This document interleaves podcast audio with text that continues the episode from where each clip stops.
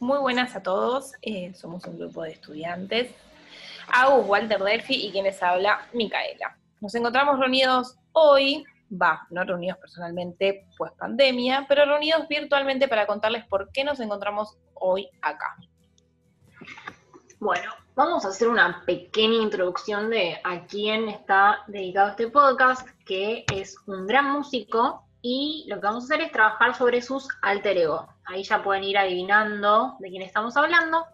Eh, haciendo un paréntesis, no fue elegido al azar, o sea, tenemos en la sala de Zoom una gran fan del señor David Bowie, a quien decidimos dedicarle estos minutos hoy y ver cómo sus alter ego marcaron su carrera.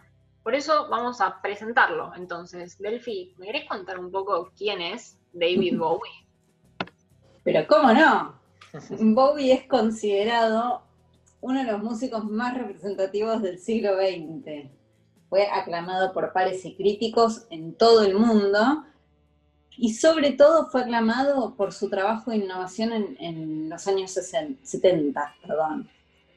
Su carrera estuvo marcada por la reinvención y por sus subidas a escena con gran representación visual. Vendió más de 100 millones de discos, eh, convirtiéndolo así en uno de los artistas que más, más vendidos de todos los tiempos. imagínense que está tipo al nivel de Beatles, Michael Jackson. Sí, sin duda. Bueno, y. ¿Cómo? Que sin duda, sí, sí, sí, tal cual tiene ese nivel de fama. Sí, bueno, durante el principio de su carrera, Bowie lo que hizo fue construir alter egos que se distinguen, que cada uno marca una época musical propia, ¿no? Entonces ahora vamos a desarrollar los tres principales que lo posicionaron en esta escalera de la fama sin retorno. Paso la palabra amiga para que les cuente un poco de qué es Vamos a poner un poco el oyente de que, para que entienda que es un alter ego eh, esta es una herramienta que usan numerosos artistas que hacen eh, numerosos artistas dentro del arriba del escenario o dentro de la pantalla, tanto para entretener al público como para explorar nuevas identidades de sí mismos. Más tarde, los alter egos serían utilizados con fines de entretenimiento por artistas asociados, en este caso, al glam rock como el señor David Bowie. El primero, vamos a arrancar hablando de Mayor Tom, que acá mi compañero Walter. Hola, ¿cómo están? Bueno, el Mayor Tom, si bien no se lo considera como un alter ego, sí, sí se lo puede considerar como algo muy importante porque le dio lugar a Bowie para la, experimentación, ¿no? Eh, allá por los 90, por los 70. ¿Y por qué entonces no se lo considera un alter ego? Bueno, en realidad es porque el mayor Tom es, es, un, es el primer personaje que Bowie introduce en su canción de 1969, Space Oddity. ¿No? Esta canción lo que hace es narrar cómo este astronauta, porque el mayor Tom es un astronauta que inicia su viaje al espacio con una cuenta regresiva hasta que alcanza el cosmos. En este lugar, el mayor Tom deja el mundo material para iniciar su propio viaje a las estrellas, no sin antes despedirse, por supuesto, de sus seres queridos. En algún momento de este viaje, el mayor Tom pierde el contacto con la Tierra, quedando atrapado en su bote de hojalata, entre comillas, que es como él llama a su nave espacial. Ahora, el mayor Tom, eh, durante la carrera de Bowie, reaparece en ciertas canciones, eh, pero en su último video clip que hizo antes de morir, de su último disco que publicó antes de morir, eh, aparece el esqueleto del mayor Tom, porque nunca se había, nunca se había sabido el destino final, ¿no? Entonces, bueno, se, se devela en el último video de, que presentó en vida David Bowie, es Blackstar. Bueno, también podemos decir, ¿no? Que se rumorea que Bowie toma, o sea, muchas artes a la hora de construir su música. Es más, dicen que para este último video se inspiró en la película de Stanley Kubrick, vamos a decirlo en criollo, 2001, eh, Una odisea en el espacio. Y esto tenía que ver con la euforia espacial que se vivía a finales de la década de los 60, ¿no? O sea, la llegada del hombre a la luna, la televisación de la misma, como que fueron un montón de cosas que sucedieron que colaboraron con la creación de este personaje.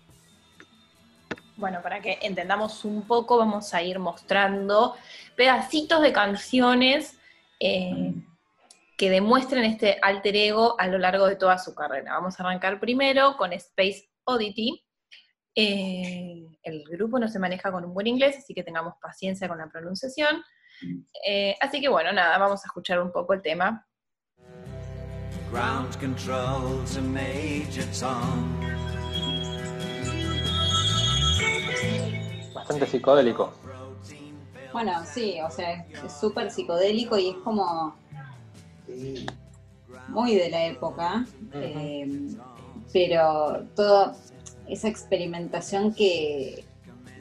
Mucho LSD, ¿no? sí, sí, y también si te pones a pensar es de la misma época en que sale mm, el disco de los Beatles, que es súper experimentativo, que es, no me sale el nombre ahora, pero el de... Submarino Amarillo. Submarino Amarillo. No, no es el submarino amarillo al que me refiero yo. También los Rolling Stones sacan. ¿Eh? Argento Pepper. Y también los Rolling Stones sacan el de los Satanic Majestic. O sea, claro. es como que es, es, muy experimental, es muy psicodélico, pero va acorde a toda la movida inglesa que había en esa época. No. Bueno, la, la experimentación de Bowie con el espacio no quedó en el Mayor Tom, sino que lo continuó durante los primeros años de los 70, que fue una etapa muy experimental, ¿no? Como venías diciendo en la carrera de, Bowie, hasta que llegó su disco con el nombre más largo, The Rise and Fall of Ziggy Stardust and the Spider from Mars, que dio lugar a su primer alter ego, que es Ziggy Stardust. Sí, que narra un poco eh, sobre un extraterrestre bisexual de imagen andrógina que se convierte en estrella de rock con el que Bowie quiso combinar un poco de ciencia ficción y el teatro japonés kabuki. El disco comienza con Siggy revelando a los habitantes de la Tierra que solo quedan cinco años para que su planeta desaparezca, tras lo que decide convertirse en un mesías rock para salvarlo de la destrucción. Finalmente, termina por abandonar sus objetivos y siendo víctima de su propio éxito. Bueno, eh, como decía Mika, el, propósito de Bowie cuando creó este personaje fue adaptar el concepto de los musicales de Broadway al rock, es decir, mezclar lo teatral con lo musical. Para dotar de mayor teatralidad a su puesta en escena, lo que hizo fue usar técnicas que aprendió durante su etapa como actor, es decir, para crear el personaje, eh, Bowie se inspiró en, un cantante británico también muy excéntrico de rock and roll que se llamaba Vince Taylor, a quien tuvo la suerte de conocer personalmente a mediados de los 60. El estilo de Taylor estaba muy influido por Elvis Presley, que ya todos conocemos, y en sus conciertos Taylor salía a escena así, tipo con trajes de cuero negro, muy maquillado, movimientos como muy espasmódicos y bueno, Bowie tomó un poco de eso para sus actuaciones después. Em, ahora, ¿por qué Siggy? ¿Por qué Stardust? Bueno, eh, sobre el motivo por el cual Bowie eligió el nombre de Siggy, hay varias teorías. Tenemos acá un, par, algunas.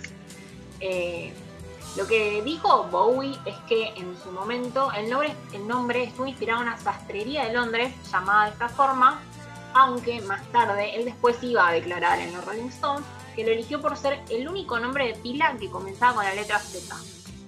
Bueno, puede ser, no puede ser, ustedes decidirán oyentes. Eh, lo que sí, el origen del apellido Stardust está un poco más claro, porque Bobby comentó varias veces que lo tomó en honor a Norman Carl Odmond, que fue un cantante country que en sus conciertos se presentaba como The Legendary Stardust Cowboy. Para crear la imagen andrógina de Ziggy Stardust, Bowie se inspiró en el maquillaje y la puesta en escena del kabuki, dando para ello con el diseñador de moda Kansai Yamamoto, quien fue el encargado de crear toda la ropa que luciría así en sus conciertos. También el característico peinado del personaje lo inspiró Yamamoto, eh, porque Bowie eh, se cortó el pelo eh, de esa forma tras ver unas fotografías de la revista Harper's Bazaar en la que el diseñador japonés usó pelucas que imitaban la melena de leones al estilo kabuki, eh, ¿no? para, sus modelos. Además, otros grupos de glam rock anteriores que lucían una imagen ambigua como eh, T-Rex eh, o los New York Dolls, otras influencias en la estética de Sig Stardust fueron por los, el entonces reciente película también de Stanley Kubrick, La Naranja Mecánica, y la imagen de los drag queens que, que frecuentaban la factory de, Andy Warhol. círculo en el que Lou Reed introdujo a Bowie poco antes de la gestación del álbum. Este, como comentario extra para el cierre, eh, claramente la creación de un alter ego no es nada sencilla, o por lo menos no lo era para David Bowie. Que él buscaba inspiración en distintas ramas del arte, en el cine, diseñadores, eh, artistas de otras épocas. Es muy loco pensar cómo la creación de un alter ego te lleva a crear un disco que hoy no forma parte de lo mejor de la historia. ¿Qué les parece si escuchamos el tema Starman? Que este es un personaje que aparece así en el disco, como un ser superior a su alter ego así, que desde su lejano planeta le cuenta así que el planeta ya no da, ya no da para más y que se está por acabar.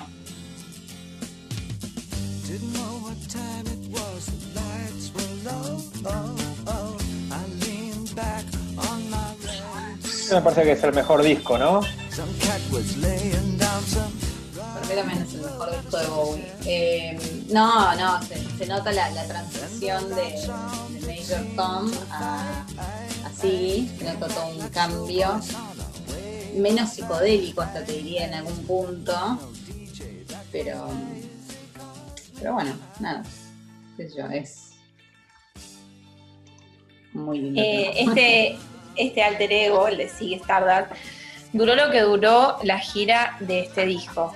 Eh, hasta que un día, y está filmado, eh, David Bowie decide matar ese alter ego para nunca más volver a subirlo a su escenario, pues daría paso a su siguiente encarnación. Eh, sería Aladdin Sane, que sería el tercer alter ego, que la verdad que no, no hay mucho que decir. Fue solamente una transición de Sigue Stardust la aparición del Duque Blanco. Bueno, y como dijo Mika, eh, Bowie mata así en un concierto en Londres donde justamente introduce a su otro personaje, Alain Sane. Este alter ego, o sea, es considerado como más siniestro que el anterior y al mismo tiempo muy influenciado por este. Y Bowie también lo que hizo fue, o sea, dar un par de declaraciones que al no querer sentir, sentirse atrapado en sí, lo que hizo Aladdin fue permitirle que siguiera su carrera, porque si no eh, iba a quedarse estancado con ese personaje sin poder avanzar y así tampoco sin poder avanzar su música. Para tratar de representar un poco lo que acabamos de charlar, eh, vamos a escuchar el siguiente tema que se llama The Shin Shinny. Quiero hacer un comentario antes de escuchar el tema. Eh, Aladdin Sane, a ver si se lo, si lo ubica, se la imagen, es la famosa imagen de David Bowie que tiene el rayo en la cara. Ah, sí, sí, sí, Es la más icónica, me parece a mí de Bowie. Claro. Miles de remeras. Sí, bueno, ahora les pongo el tema para que lo escuchemos y, y bueno, y sigamos analizando sus alter Small Jean Genie snuck off to the city, strung out on lasers and slashback blazers and ate all your razors. Más rock and roll, ¿no? Eso es lo que estaba por decir. Mucho más rock en este, en este tema. Tan, tan, tan, tan, Ese ritmo. Sí, es mucho más rockero. Eh, diría como que bueno, no me quiero explayar mucho, pero digo, como que tiene más bases del rock clásico. o sea, como que se desprende de esa psicodelia que venía experimentando, ¿no? Sí. Tiene unos pasos básicos del rock y que te dan ganas de bailarlo.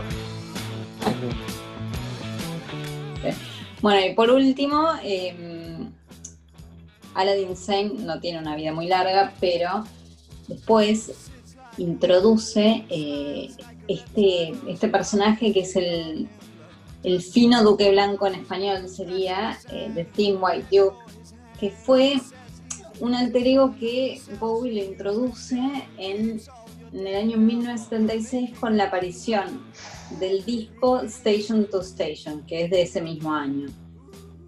A la vez este aparece en el mencionado en la canción, ¿no? Y si bien aparece en el disco, el personaje no sube escena, o sea, el alter ego ese no sube a, un escenario hasta la gira de Young Americans, que es el disco siguiente de Bowie.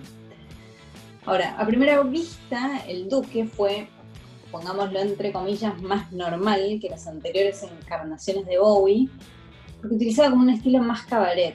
Eh, era más cabaretero, o sea, con un cigarrillo, con pelo, un color mucho más natural. Eh, traje. Pero lo que tenía es que Bowie en, esa etapa de su vida estaba con una gran dependencia a la cocaína, que estas cosas como que te flipan la personalidad. Entonces en algunas entrevistas se mostraba como una personalidad muy difícil, que después Bowie recordaría como estas épocas eh, que, vivía, que las vivía como a base de pimientos rojos, cocaína y leche. Una época absolutamente distinta, ¿no? De, Bowie. Igualmente, eh, al Duque lo, lo vistió con camisa blanca, pantalones negros y chaleco y según Bowie era un personaje muy vacío, que cantaba canciones románticas, pero con cierta angustia eh, a no sentir absolutamente nada. Para eso mismo Bowie eh, lo declara al, duque como un personaje sin duda desagradable. Y tiempo después dice que para él mismo fue un ogro a medida que su adicción a las drogas lo comían mentalmente y físicamente, Bowie decide hacer un pequeño retiro y mudarse desde Los Ángeles hasta París y después a Suiza para alejarse de las drogas. Vamos a escuchar el último alter ego para terminar de analizar todo este tiempo compartido con ustedes. Vamos a escuchar Young Americans como el último paso su carrera. Como más pop ochentoso, ¿no? Y bueno, ya estaba entrando en los 80. Como ese saxofón ahí pareciera más ochentoso, ¿no? De, esa época. Sí, eh, sí, era como que estaba ya después viene, después vienen otros discos, después llega Heroes, después toda una época más que es más para lo disco, ¿entendés? Claro. Sí, pero más para ese lado, me parece a mí, es una opinión. Sí, sí, puede ser, puede ser tranquilamente. ¿Cómo se nota el cambio de la primera canción a la última? Sí, Estamos hablando de un, de un término de, de seis años, ¿eh? Nada. Así que bueno, hemos llegado al final de nuestro pequeño podcast. Eh, Esperemos que lo hayan disfrutado tanto como nosotros, porque aprendimos un montón, la verdad, sobre este maravilloso artista. Eh, que capaz a veces cuesta como identificarse con cuando hablamos del extranjero, pero me parece que bueno, tiene muchas cosas interesantes eh, y que probablemente el tema de los alter ego la construcción de personajes para eh, que fluya esa creatividad en la música también eh, puede relacionarse con ciertos artistas argentinos. Sí, igual eh, también creo que, o sea, todos los artistas seguramente creen sus propios alter egos para la creación de su arte, valga la redundancia. Solo que Bowie lo que hizo fue llevarlo todo mucho más allá, ¿no? Porque Bowie no solo lo, creaba para crear su música, sino que te hacía toda la, todo el combo completo. Te creaba la música, la escena, la, eh, toda la visualización, era todo el show. O sea, no era solo la música que tenía, sino que vos ibas a verlo, no solo ibas a escuchar a Bowie, sino también a verlo. Entonces me parece era, que. Era muy visual, ¿no? Era muy visual, eso es lo que estás sí. Sí, como que Bowie te daba todo un combo completo. Bárbaro, bueno. Vamos cerrando, entonces nos vamos despidiendo. bueno, bueno, gracias a todos por eh, acompañarnos. Nos vemos la próxima. Hasta luego, gente. Adiós.